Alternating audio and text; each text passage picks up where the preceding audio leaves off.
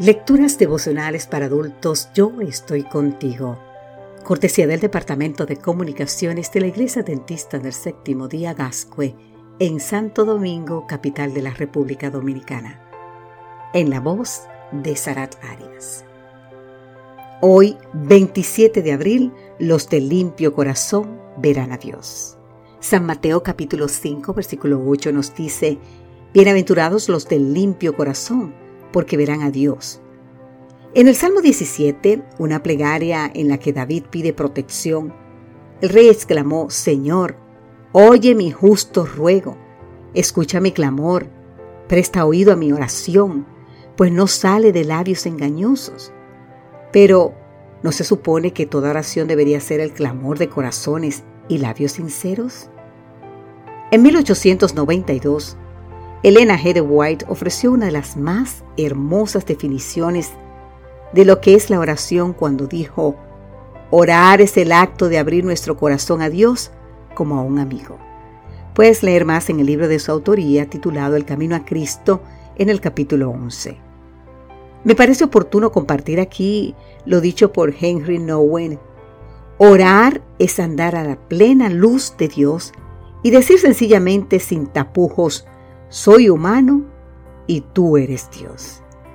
Sin embargo, aunque la oración debería ser un ejercicio de sinceridad de principio a fin, Jesús nos advierte, cuando ores, no sea como los hipócritas, porque ellos aman el orar de pie en la sinagoga y en las esquinas de las calles para ser vistos por los hombres. Así nos dice el libro de San Mateo capítulo 6, versículo 5. Aquí vemos el infernal intento de combinar oración e hipocresía. En aquellos tiempos la palabra griega hipócrites se usaba para identificar a un actor, a alguien que fingir ser diferente de lo que realmente es. Hay momentos en que nuestra oración no refleja el anhelo del alma, en que nos inclinamos ante Dios fingiendo ser lo que no somos para ser escuchado por otros oídos aparte de los de Dios.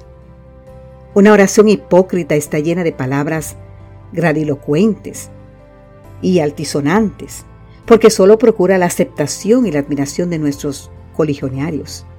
Es la voz de uno que pretende aparecer delante de los hombres con un disfraz de espiritualidad, pero resulta obvio que son palabras vacías las que salen de una boca y un corazón corrompido.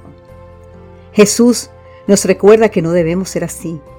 Al orar hemos de presentarnos delante de nuestro Padre como lo que realmente somos, amigos de Dios que se reconocen pecadores.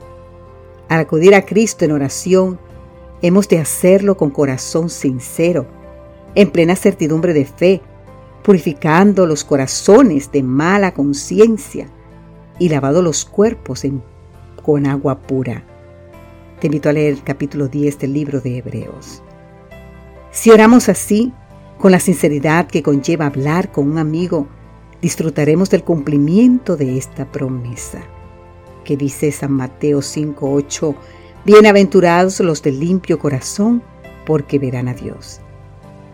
Y estos son los que acuden delante del Padre para decirle, como en el Salmo 51:10, Crea en mí un corazón limpio.